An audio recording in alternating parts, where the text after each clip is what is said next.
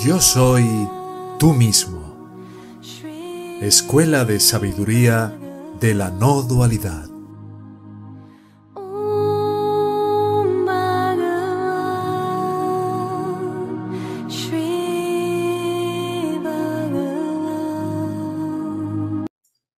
Si todo lo que ocurre es el resultado de nuestra voluntad, entonces, si rectificamos nuestra voluntad, ¿podemos cambiar lo que nos ocurre? Em, si lo enfocamos desde un punto de vista dual en el que la voluntad es lo que nosotros queremos hacer, somos los hacedores, entonces ya nos estamos saliendo de lo que es la enseñanza.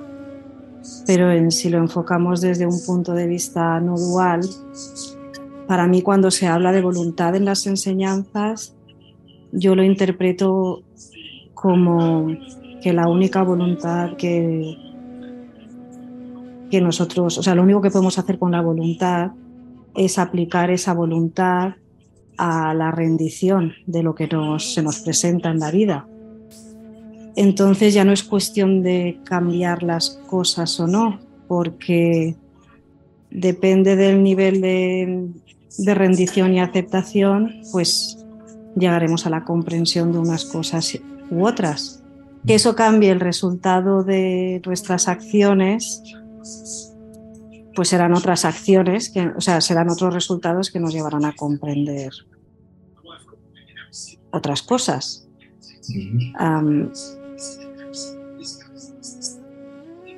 sí no sé, así es como... Por ejemplo, cuando se habla de voluntad yo siempre lo interpreto por ahí, pero dime, dime, Ernesto. Imagínate que en la vida anterior resulta de que yo decido eh, sentir un fuerte odio porque un perro me mordió cuando era niño y empecé a desarrollar un fuerte odio hacia los perros.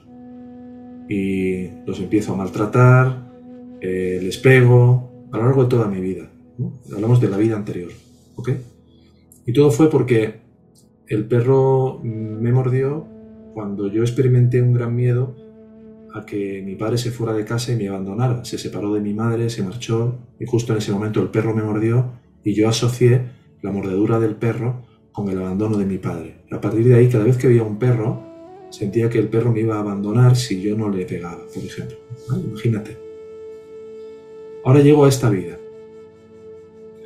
y según lo que seleccionó Bhagavan del Sanchita Karma, escogió precisamente los frutos de esta acción. La intención que tuve, la voluntad que yo puse en querer maltratar al perro, por asociar su mordedura con el abandono de mi padre, Y ahora estoy en esta vida. Y por los frutos de aquello hay un destino para mí, que es que yo tengo que experimentar en esta vida que tenga, imagínate, perros que constantemente entran en mi casa y se hacen pis. Tengo una casa en el campo y constantemente entran, se hacen pis, constantemente entran, eh, me muerden los sofás, me muerden los sillones, etcétera, etcétera. La pregunta sería, si yo me doy cuenta de que por mi voluntad, en otra vida, aquello que me movió a maltratar al perro, que era el miedo a ser abandonado, yo ahora me doy cuenta y rectifico esa voluntad de apoyar mi creencia en el abandono.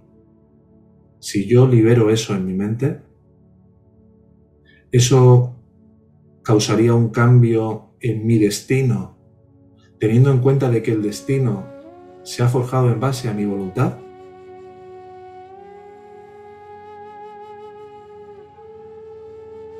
A ver si te he entendido bien. yo creo que el, cambio que pueda haber, si yo ya estoy llegando a esa comprensión de por qué está sucediendo eso, el, cambio puede llegar a si yo sigo poniendo resistencia a, ese hecho. Es decir, si, si yo me doy cuenta y aún así sigo encabezonándome en maltratar a los perros o sigo poniendo esa resistencia, que en este caso es eso, asociar, asociar ese sentimiento de abandono con el maltrato de los animales o el odio a esos animales, sigo poniendo una resistencia, con lo cual no va a haber cambio. Pero yo me imagino que si ya llegas a esa comprensión, la gracia en sí mismo te seguirá empujando, te seguirá poniendo esa situación delante para que tú llegue un momento que dejes de resistirte. O sea que, pues eso que estabas comentando antes, que ya sufres tanto con algo que al final ya dices, bueno, vale, pues ya. Lo que si llego, a comprender entonces... lo que me movía a actuar así en esta vida.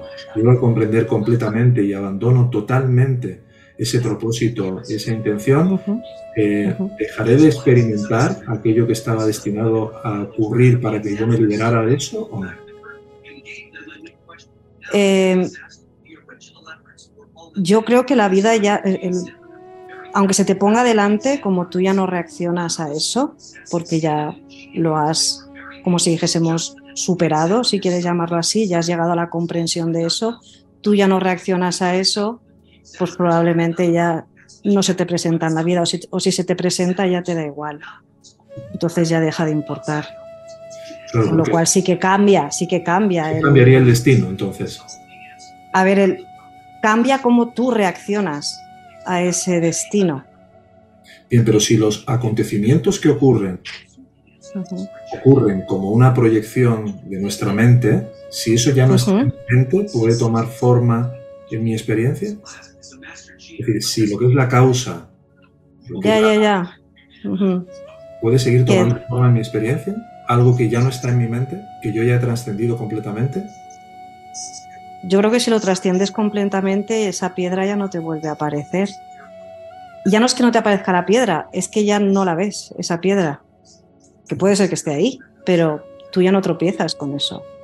O sea, para ti la piedra ya no está, a pesar de que sea una montaña. Ahora, cuando hablamos de voluntad en la enseñanza, es que no sé si tengo, si lo comprendo mal, porque para mí una cosa son los deseos y otra cosa es la voluntad, muy diferente. Y para mí la voluntad no es lo que yo decido o no decido hacer, porque yo en mis manos no está nada. Y da igual lo que yo decida, si tengo que vivir algo, lo voy a vivir. Depende de cómo reaccione, sufriré más o sufriré menos, o del nivel de comprensión que tenga, o si he superado eso o no. Pero quería que me explicases, cuando estás hablando de voluntad en, este, en esta conversación que estamos teniendo, ¿a qué te refieres exactamente? Claro, realmente si hay cosas que dependen de nosotros desde nuestro propio punto de vista como ego, mientras no hemos trascendido completamente la ilusión de el creer ser hacedores y la ilusión de querer tener una voluntad individual. Pero no podemos obviar, no podemos olvidar de que desde nuestra propia perspectiva totalmente ilusionada, cuando tú decides hacer daño a alguien, eso genera un efecto, genera un fruto. Entonces, desde el punto de vista meramente no dual, eh, no hay ninguna voluntad individual. Pero cuando tú estás soñando creyendo que de verdad esto va a hacerle daño a alguien y dices una mentira completamente a conciencia de querer engañar, eso genera en ese nivel un fruto. Entonces, en ese sentido decimos que todo aquello que nosotros deseamos o que queremos o que tenemos la intención de, ¿no?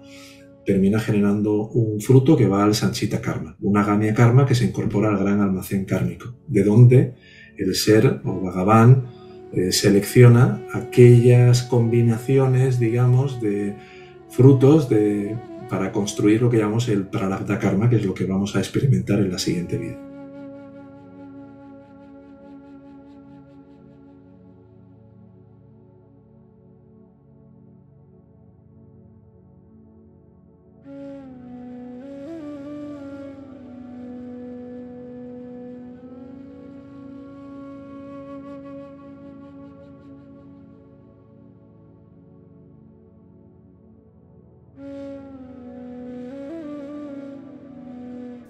¿Te gustaría contar con una orientación personal para ir más allá de todo lo que te impide una paz y felicidad constantes?